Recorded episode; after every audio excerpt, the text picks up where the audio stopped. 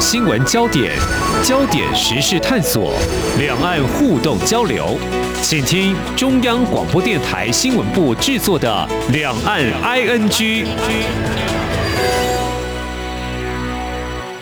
听众朋友你好，我是黄丽杰，欢迎您收听三十分钟两岸 ING 节目。呃，在下个月很快的十一月二十六号呢，将要举行这四年换届的地方县市首长、议员还有民代的选举。由于要比政见嘛，所以我们媒体呢也就花更多的人力，可以说是力气的啊，投入相关的报道。所以呢，像台北市几个大城市以外，其他县市的能见度最近呢也就稍微提高一些。不过呢，在今天我们想要跟听众朋友聊的。哎，也是台北市呢，嗯、呃，就说其实跟现在三位的这个参选人没有很直接相关了。不过或许呢，听完之后也可能成为下任台北市长他们是真的也参考了哦。好，我们先从这个大家常听到这句话，就是台北区大不易。指的就是房子很贵呀，很多人买不起啊。当然，如果是这在地的台北人，哇，就很让人羡慕，他们真的好幸福哦。但是，为什么还是要问很多台湾民众想要挤进来啊？这么问，当然是我自己。包括我的啊周边的朋友啊、同事啊，大家偶尔还是会感叹，究竟台北市有什么样的魅力呢？诶，这个它是一个呃政经中心嘛，哦，那么因为政府中央机关都在这里，我想这就像中国大陆北京市是一样的，其实。以我自己的例子来说，我从新竹通勤到台北上班，诶，还可以感受到另外一个不一样，就是说台北真的是台湾的首善之区。即便呢，以最新的数据显示哦，在新竹哦，现在平均每个月的薪资高达五万多块钱，居全台之冠哦，硬是把台北市才四万两千多元给比下来。但是呢，有将近两百五十万人口的台北市啊，在这个人流穿梭移动当中。或许我在想，应该是承载着许多人的梦想，是这样子吗？还是说他们为什么一定要在台北住下来呢？或是怎么样的方式住在台北市呢？我们接下来要请独立评论在天下频道总监廖云章来跟我们一起探讨。非常欢迎总监，你好。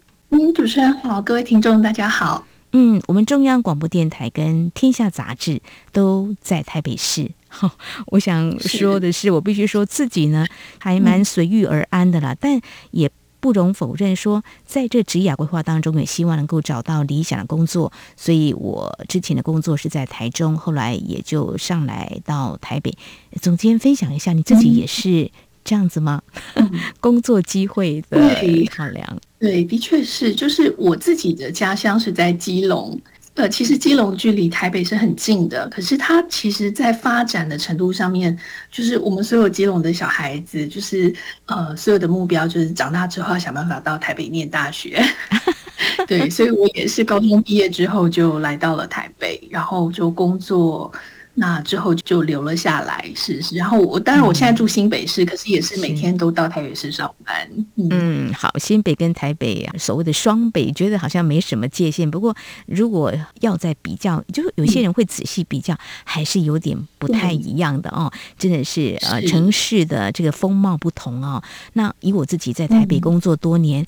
嗯呃，我真的不觉得台北是我的家啦，因为虽然工时很长，就是跟同事相处时间也久，来看台北就觉得他很熟悉。啊，我觉得他是一个老朋友，因为其实我自己求学阶段有几年时间也是在新北市，不过也常常到台北市啊。那么虽然之前在台中也常常上来台北，但是倒是现在呢，呃，有时候会利用这个假日啊，用这个度假的心情就走走逛逛，当然是这个大马路居多，开着车啦，有时候会进入到小巷，觉得这个建筑物新建的不多，但是呢，还是有种嗯，虽然有点老旧哦，却。不会令人讨厌，有某种气质啊。当然，如果把我这个描述，呃，这个心中对台北的图像拍成戏剧或电影，营造台北的形象，应该是还不错啦。诶，说到这里，或许有些人可能要举牌抗议。那你租房子看看啊！我真的没有在台北市租过房子。呃，接下来要谈就是，嗯，这个独立评论最近有几篇。特别谈了一些呃作家、嗯呃、他们眼中的台北市，也当然也有一些呃他们不同的角度来看，就有一些差异啊、哦。呃，因为他们看的点是不一样的。嗯，独立评论最近特别讨论一下台北市，嗯、来谈为什么有什么样的点让你们触发，想要来好好的来谈，大家好像很喜欢住的台北市呢？是是，其实这个也当然，我觉得是跟选举多多少少也有一些些关系，就是因为选举的关系而让大家开始注意到自己的现实。嗯、然后，其实我我记得每一次选举的时候都会有这种，就是要不要反向投票，因为其实投票这样的成本对于这个。北漂族，就是对于不住在台北，但是他是外县市的人来说，那就是一个成本。那不像我们住这么近，可能就是比较方便。但是，所以呃，当然，我觉得先是选举，然后在不断的讨论这个过程当中，就会让说为什么对，就像刚刚主持人说，为什么大家都要住在台北？然后台北它到底有什么吸引力？所以那个城市的讨论就呃受到了很多的关注。那同时，最近因为也有一部就是呃台北女子图鉴的呃这个。电视剧上映，那它其实是有点嗯，是在参考呃《东京女子图鉴》的那个概念，就拍了一个台北的版本。那我相信，其实这样子的故事，在中国的上海或者是北京，其实都非常类似，所以它就引起了很多的讨论。那很多不是所谓的真正的呃台北人的这种，就是所谓的台北异乡人，呃，我们这里有好几位作者来自台南，或者是。他可能也是台北人，但是他的朋友很多都是来自外县市，所以很多外县市人对于台北就会有一些投射。也有很多人会觉得说，他可能在台北工作了、生活了很长的一段时间，但他始终也觉得自己不是台北人，因此他就呃受到了很大量的讨论，就说那到底什么是台北人？然后到底这些住在台北这么久还不觉得自己是台北人的人，到底遭遇到了什么样子的状况？嗯，那刚刚 Nancy 有提。说你谈到租屋的问题哦，对，你就说你没有租过台北的房子，对对对，对，对，我其实有，我大概有十年的时间，呃，租在景美附近，就那时候在学校附近租房子，嗯、所以就可以解这种呃租屋族的一些处境，就是我们住的是那种旧公寓的呃分隔出来的房间，那就是可能。有一些房东甚至会把客厅也隔起来，隔成一个房间，或者隔成一个储藏室，所以就是没有什么公共空间。嗯，那我住过的两个很不一样的空间，一个是它客厅很大，所以我们大家都会邀请朋友来家里玩，就好像会觉得自己真的住在台北。因为那里有一个很大的鱼缸，很大的客厅，然后只有三个房间，所以我们可以轮流邀朋友来。但是后来换到另外一个地方，他就是一个专业房东，所以他完全就是不管你的公共空间，他就把所有空间都很好的运用。那的确就会让人有一种寄人篱下的感觉，就是你好像不太能够邀朋友来呃家里，因为你没有一个客厅，你只有房间，然后就变成你要把餐厅当做你的客厅，因为你的私人空间里。是呃不方便、不够舒适的，那的确就会造成蛮大的剥夺感的。就对于嗯。嗯外地人，对，他就觉得哦，我的家好像就是我在这里这么努力、这么奋斗，可是我回到了住的地方，我好像还是一个寄居者，那个现实感就会扑面而来，那让很多的台北异乡人会觉得说，为什么我只能住得起顶楼加盖？为什么我只能住得起呃这样子狭小的空间？可是我嗯这么努力，难道没有办法有一个一席之地吗？对，嗯、所以这真的是会引起蛮多人的共鸣的。嗯嗯，谢谢总监分享你的租屋的经验。那个时候的台北，你学生时代 租屋的啊那个情况哦。其实这几年我们也有年轻的同事啊，也是从这个新竹到台北来工作。我就问他说：“你住哪儿？”他说：“他也住新北市。”呃，你住的地方还好吗？他说：“也是租房子，就顶楼加盖。”我说：“啊，天啊！” 是吗？对，他说哇，这夏天真的好热哦。这个冷气呢，从下班之后就吹到隔天早上，哦、这个也是电费是很吓人。但是我就还蛮心疼的，就是哇，住在台北或新北都还蛮辛苦的。那谈到这里，或许我们听众朋友有一些呢，可能不见得。有住过台北，曾经短暂的来台北玩，那是不是有看过呃一本书，就是白先勇啊、这位作家说的台北人，有一些想象，那这时代不一样了哈，会有一些想象，难道台北呃没有很不一样吗？有进步吗？或许回到这个白先勇这本《台北人》，我想也会给一些人呃特别难忘的一些记忆。的确是哦。哦，我记得呃，白先勇先生的这本小说的呃，这里面的故事，其实他写的大部分的台北人，嗯，都是来自就是在一九四九年之后拨迁来台的呃所谓的外省人，其实就是台湾的呃，应该说是嗯最早的台湾呃二战之后的新住民，就是跟着政府拨迁来台的，嗯的所谓的外省人。那现在其实也都是台湾人，可是那个时候他们呃大部分人是。在台北地区其实有很多，而且在台北地区的有蛮多人都是军工教，嗯、那或者是他们可能是一些呃从事公职的人，因此就是包括像南门市场啦，然后台台北其实有一些区域就会有比较多这样子服务这些族群的外省族群的这个呃一些嗯食物上，就他们带进了非常多呃多元的口味，然后还有多元的族群，所以那个时候在写的也很多是这些人。嗯，在怀乡的这些故事，嗯哼，对，因为呃，像我自己的公公婆婆也是呃来自上海的家庭，我公公是来自上海，但他来的时候年纪还非常小。嗯、那我的婆婆是台湾出生的上海人，但是呃，在家里，我结婚之后就发现，天哪，就我好像进入了另外一个。时空是因为在家里，他们有时会讲上海话，嗯、然后他们吃的食物都是上海菜。嗯哼，对，就是那个家庭的氛围，然后那个生活的空间里，就是充满了各种的这个呃上海的气息。那白先勇的小说里其实也谈了很多这样子的故事，让他们的环境，然后他们如何在台湾在想象着南京，在 想象着北京，想象着他们失去的这个。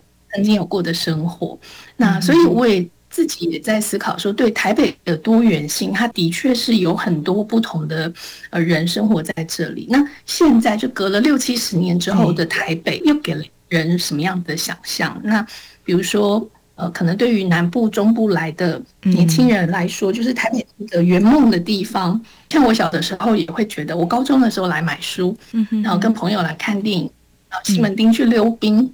那我们就会想象说啊，如果生活在这里，可能我们就可以更容易接触到这一些呃文化的资讯，或者去看博物馆，或者是听讲座，啊，或者去玩，去逛百货公司都非常的方便。嗯，但你真的来这里上班开始工作之后，你就发现好像也生活里不是只有这些东西，就是那一些更现实的东西。就会出现。那像这一次，呃，很多被讨论的，除了空间之外，也有人在谈人情味这件事情。嗯、就说，呃，很多从中南部来到台北的人，就会觉得台北人都好疏离哦，然后好冷漠。对，我不晓得，Nancy，您您在这个你也在这里生活很久，你你会有我会有这种感觉。可是可能随着年纪越来越大，就越想去挑战它。看起来很冷漠，我越要去问。嗯路在哪里？发现。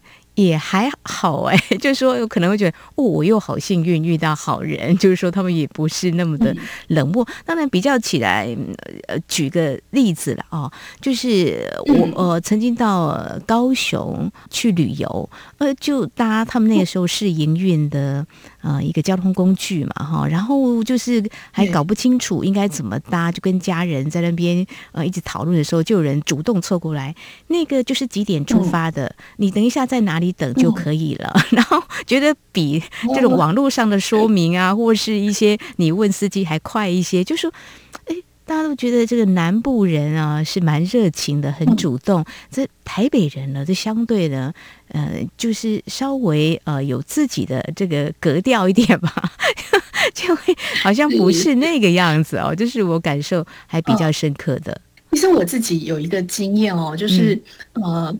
大概在二零零九年左右，那时候在世新大学呃教课，嗯，呃兼课。那我当时有蛮多的学生都是来自中国大陆，就是世新的时候有很多陆生。嗯，我们每个班，我每一次每个学期大概都至少四五个，那有的甚至会到十个陆生从上海北南京啊、宁波，就是江浙这边来的学生比较多，北京也有。嗯，那我记得那个时候，我就呃邀请他们上台介绍自己的家乡，嗯、就说你们从哪里来，然后你不用跟我讲很大的区域，你就跟我讲你住的那个村子，你住的那个城市，那里有什么，嗯、然后来跟我分享。嗯、那那个时候就蛮多学生很高兴，他们说啊，老师你你叫我们分享这个太好了，因为我们来台湾呢，嗯、就是总是被人家问说你们那儿这有洗衣机吗？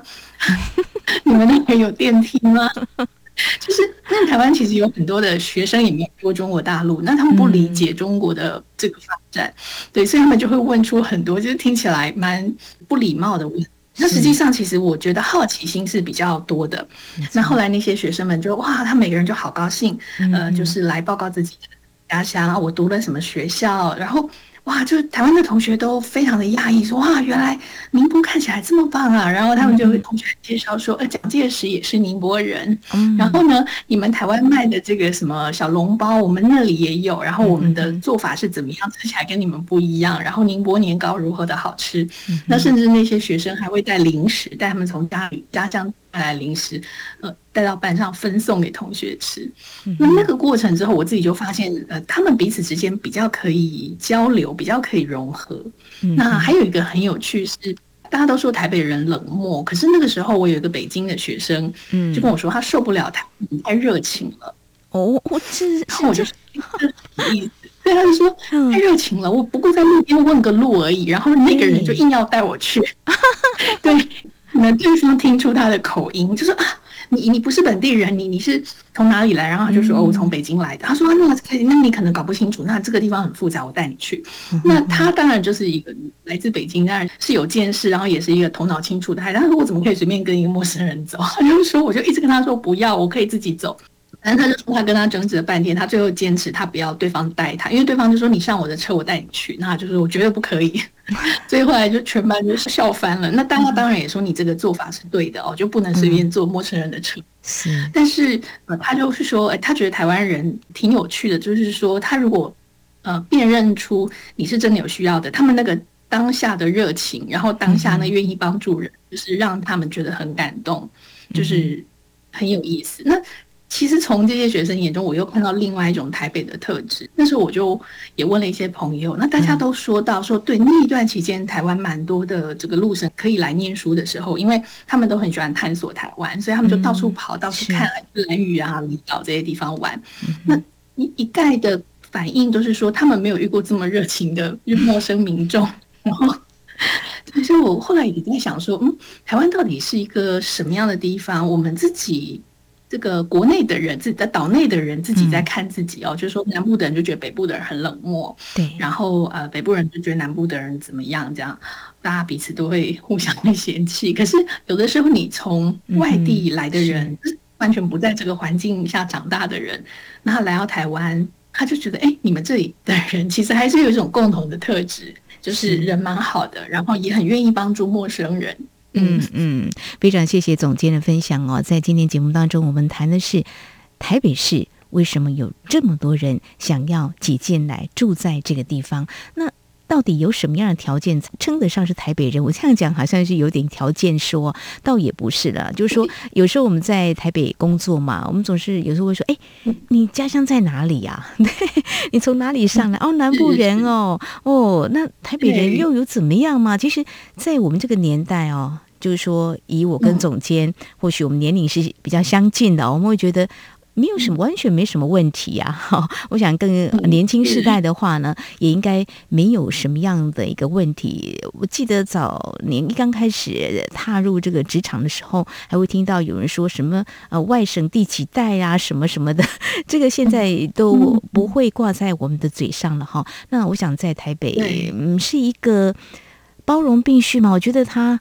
老实说了，因为我的家乡是在中南部哦。小时候，呃，听到说有谁呀、啊、去台北奋斗啊，我们都觉得他能力很不错，他把握住机会，他很厉害，所以在台北很吃得开，所以能够到台北去工作。后来自己也有机会上了北部，虽然在新北市，我觉得啊，好像自己也还有一点点的这个呃能力跟呃去把握的一个机会啊，这是我一个不是住在台北所看到的这个台北市。嗯、那么接下来呢，呃，总监，我们是不是也来聊一下？就是说，虽然台北市呢，就是说让大家有些人可能还蛮爱的，可是有些人可能会恨得牙痒痒，所以就是说住的也不是一个很理想哦。嗯、但是在呃最近独立评论的一些文章当中，一些作者哦，他们又。怎么样来看待这个台北市？除了我们分享我们自己对台北的观感之外，他们会怎么样来看？比如说，台北如果把它改变一下，但是好像也不容易改变。比如说，呃，这个所谓的政经中心、政治的这个要移到中南部也不太可行吧？但是，是不是有一些民众也是期待，或许台北有这样的改变，应该也不坏呢？是，呃，我们这边有一位呃作者哦，李律，其实他就是在写了这样子的一个，就是他自己身为台北人，但是他自己身边有很多来自中南部的朋友，那包括他后来提到他的女朋友就是来自中南部，嗯、那在住在台北的。就不断的抱怨说，哦，台北为什么是这样子的一个，就是住得很不好，然后当然物价它可能也相对比较高，所以各种条件会让北漂比较没有社会网络、没有家庭支持的呃年轻人就会觉得在这里很被挤压。可是大家又想要呃待在这里，但是同时又觉得说啊，这个地方又很小又很小，然后人又很小气，然后 呃房屋又很老旧，所以他就呃。再说对啊，但是台北之所以会成为台北，当然它是有它的一些条件，嗯，所以他也在思考，他就提出了一些建议啦，就说那有没有可能，就是我们可以把一些功能不同的功能分散到其他的城市，嗯，而不是把所有的资源全部都聚集在台北。同时，因为它有太多的这个呃功能，它有政治经济，然后社会面，然后甚至艺文资源、媒体资源，通通都在。台北的时候，它变得很难改变，因为所有的事情就是一关卡一关。那可以怎么样改变？李律的建议就是说，哎，希望有一天，也许就是台北不要再是首都的时候，有没有可能会变得不太一样？比如说，呃，因为他在讲台北这个盆地，在很荒的时代，其实接纳过很多不同族群的人们，在呃。日对，有泉州人、漳州人、客家人，然后殖民时期也有过日本人，然后后来就很多的外省族群来到台湾，然后甚至是我们现在在谈中南部北上的这些城乡的移民哦，所以它的变化很快。但是如果它可以分散一些功能的话，比如说他就建议说，也许可以呃让就是立法跟司法。做一些调整，比如说，哎，立法院可以搬到台中，那司法院也是可以搬到南，因为其实南投过去是有中心新村，对，对，它其实原本也是一个规划的很好的地方，但是因为后来呃废省之后，其实有一些城乡就开始变得衰落了，嗯，那可是你的土，其实最难的就是土地，然后人的移动现在其实因为有高铁，是是变得相对容易，也对，所以有没有可能让人流可以分散？那台北市因为这样子，而且它不需要变得那么的紧绷，那每一个城市就可以慢慢的发展出来，变成一个精致小巧的文化城市。有的地方就可以专心的做博物馆产业啊，有些地方可以好好的去发展它的这个条件。然后同时，因为如果可以稍微这个疏散一下紧绷的这个人口的话，在环境上人也会过得比较舒服一点。嗯，还蛮理想的，就是一个呃平衡一下。像现在高铁通车之后，就变成一日生活圈也是很 OK 的哈。嗯、但这个呃想法，像李律这位呃作家，他有这样的建议，很多人好像也有提议过，嗯、但是是不是很困难？或者说要搬到中部，或许有一些中央机关的上班族又开始不愿意，可能会觉得 我都置产在这里了，怎么办？这个嗯，但。但是或许比较开放的心态去思考，或许也是可行的哈。这个可能也可以留待呢啊未来的台北市长哈去好好的思考。不过这个好像目前没有在啊几位啊这个参选人的这个证件当中，因为最近 的确是因为。我想，如果是从政治人物的角度，从市长的角度，他当然不会希望他的这个选票流到其他的地方去。嗯、可是，如果是在他整个台湾的角度来思考，嗯、包括呃，我觉得可以去想的是，嗯，从年轻人的角度，因为很多的年轻人他在台北打拼，可能很孤单，嗯、然后他也很想家。所以在我们在思考把不同的功能散放到不同的这个呃县市的时候，也许相对的也可以试出一些职缺跟资源。嗯，那就像我们常在谈到说，哎，你青青年返乡，可是青年返乡他不能做什么？他他能找得到工作吗？然后有没有什么可能性？那都叫他去创业或者叫他去种田。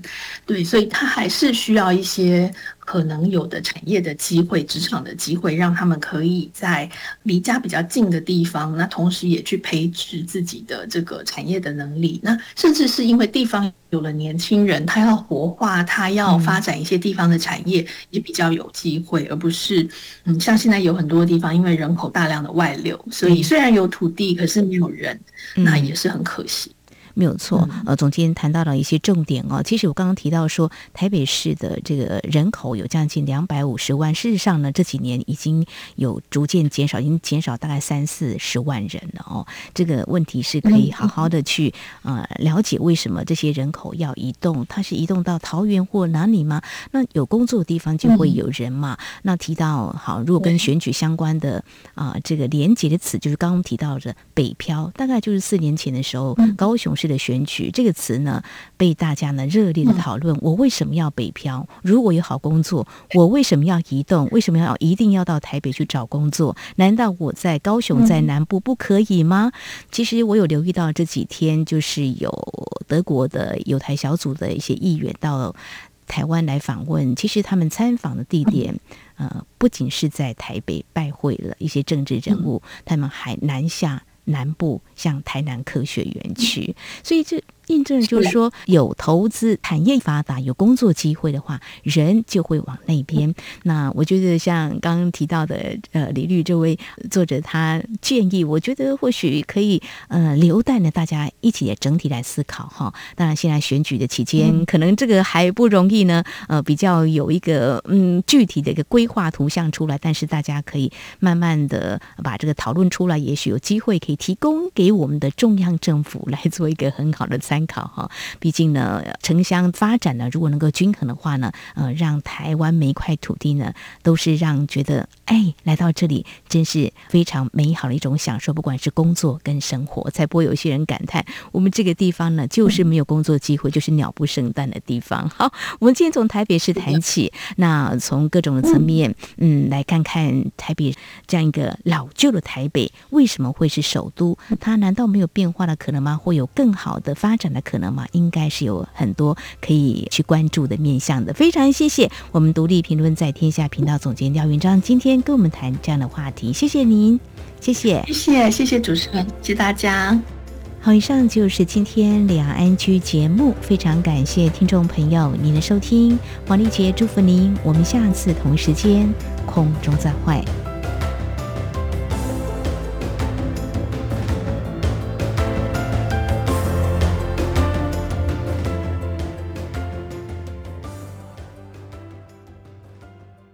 大家好，我是疾管署防疫医师詹佩君。大部分的 COVID-19 感染者症状轻微，休养后可自行康复。居家照护期间多喝水，充分休息，并留意自身症状变化。如果出现喘或呼吸困难等警示症状，请立即联系一一九或依卫生局指示，以防疫车队同住亲友接送或自行前往就医，保护彼此。疫苗打三剂，一起做防疫。有政府，请安心。以上广告由行政院与机关署提供。中华民国双十国庆即将到来，台湾这几年通过了疫情的考验，也正面临周边区域情势的动荡。如同今年双十国庆主题“守土卫国，你我同行”，要展现台湾团结的坚定意志。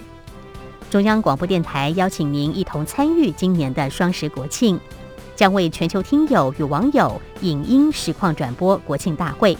包括今年的蔡总统国庆演说重点，还有各项精彩的表演节目。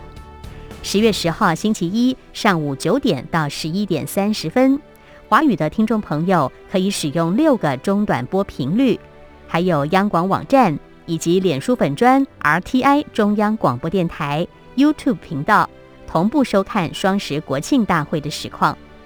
广播听友请锁定中波一五五七千赫。